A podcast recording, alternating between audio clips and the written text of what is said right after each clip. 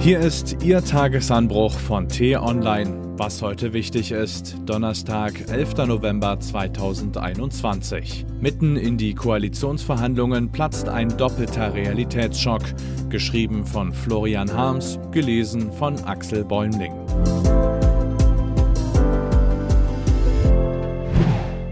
Es kommt ganz anders. Wenig ist aus den Beratungen nach draußen gedrungen. Der Verschwiegenheitskodex hält, abends trinkt man Bier. Das rot-grün-gelbe Wunschschloss nimmt Gestalt an und es soll richtig teuer werden. So viele Extramilliarden wollen die künftigen Regierenden ausgeben, dass sich die Rechenschieber vom Bundesrechnungshof bereits öffentlich geräuspert haben, was auch nicht alle Tage vorkommt. Die Koalitionäre störte es nicht, sie wähnten sich im Aufwind. Bis jetzt. Doch plötzlich schlägt die harte Realität zu. Binnen Tagen hat sich die Lage an der Corona-Front dramatisch verschärft und im Berliner Regierungsviertel stellt man verwundert fest, dass die Warnungen der Epidemiologen offenbar doch kein Kokolores waren. In Bayern und in Teilen Ostdeutschlands könnte es schon in wenigen Tagen keine freien Intensivbetten mehr geben. Das Boostern mit der dritten Impfung geht viel zu langsam und allmählich dämmert auch den größten Optimisten im Regierungsviertel, dass wir um einen weiteren Lockdown kaum noch herumkommen werden. Dabei hatte die FDP doch gerade erst das Auslaufen der pandemischen Notlage durchgesetzt und in der SPD und den Grünen bereitwillige Helfer gefunden. Die Freiheit könne endlich wieder über die Sicherheit triumphieren, dachten sie. Ein Nachfolgegesetz werde sich schon irgendwie ergeben, dachten sie. Wird schon gut gehen, dachten sie. Falsch gedacht. Nun sind sie aufgewacht und schrauben hektisch an einem neuen Gesetz herum, von dem man jetzt schon ahnt, dass es nicht ausreichen wird. Im Kanzleramt sieht man das Herumlavieren der Ampelleute mit Sorge, drängt auf eine Ministerpräsidentenkonferenz und fragt sich, warum sich SPD, Grüne und FDP immer noch gegen einheitliche Corona-Regeln für ganz Deutschland sträuben. Man kann dieser Tage in Berlin dabei zusehen, wie Spitzenpolitiker in der Realität erwachen. Für die drei Koalitionspartner kommt das nach ihrem Harmoniebad einer eiskalten Dusche gleich. Und es kommt noch dicker. Kaum ist die Corona-Bombe explodiert, rappelt es schon an der zweiten Front. An der östlichen EU-Grenze in Polen eskaliert die Lage. Schergen des belarussischen Diktators prügeln Migranten zum Grenzzaun. Gestern überwanden die ersten Menschen die Gitter. Die Bilder verbreiten sich über soziale Medien in Windeseile bis Arabien und Afrika und senden eine Botschaft. Seht her, die EU steht offen.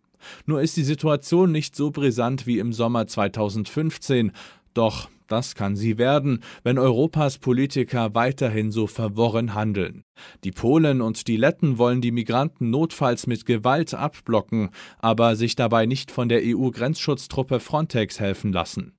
EU-Kommissionschefin Ursula von der Leyen droht mit weiteren Sanktionen und weiß gleichzeitig, dass schon die bisherigen nichts bewirkt haben, außer den Konflikt weiter zu verschärfen. Und Frau Merkel ruft den Strippenzieher im Kreml an, um ihn zu bitten, bitte ein bisschen weniger an den Strippen zu ziehen, was er prompt ablehnt. Sechs Jahre nach der großen Flüchtlingskrise hat Europa immer noch keine gemeinsame Migrationspolitik und es hat auch keinen schlüssigen Plan, wie es mit den Potentaten in seiner Nachbarschaft umgehen soll.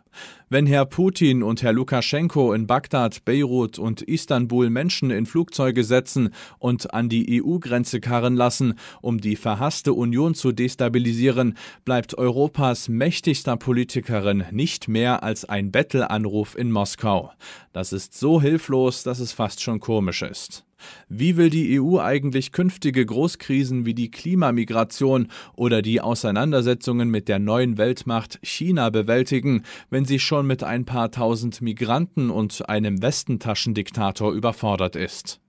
Auch diese bittere Frage müssen sich die Damen und Herren stellen, die bald im Kanzleramt und in den Bundesministerien auf den Chefstühlen sitzen wollen. Die alte, abgewählte Regierung verliert mit jedem Tag an Autorität, das ist einfach so. Der neuen Regierung fehlt es an Autorität, solange sie nicht gewählt ist. Auch das ist einfach so. Es sollte sie aber nicht davon abhalten, gravierende Ereignisse, die sich mächtig aufbauen, jetzt schon politisch zu beurteilen, schreibt T-Online-Kolumnist Gerhard Spörl. Der Rat von Fachleuten kann bei dieser Beurteilung helfen. Die Wissenschaftler der Leopoldina haben gestern eine Impfpflicht für alle Menschen mit vielen Kontakten und eine möglichst weitreichende 2G-Regel gefordert, um die vierte Corona-Welle zu stoppen.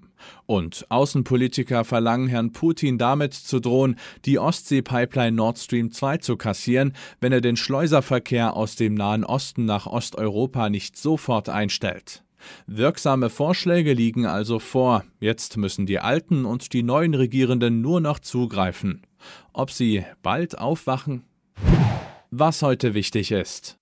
Die T-Online-Redaktion blickt heute für Sie unter anderem auf diese Themen.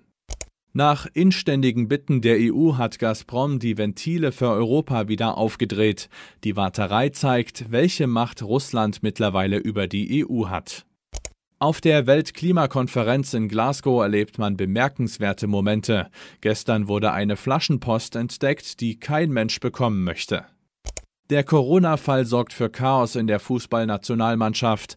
Der DFB sollte endlich eine 2G-Regel für Nationalkicker einführen. Diese und andere Nachrichten, Analysen, Interviews und Kolumnen gibt's den ganzen Tag auf t-online.de.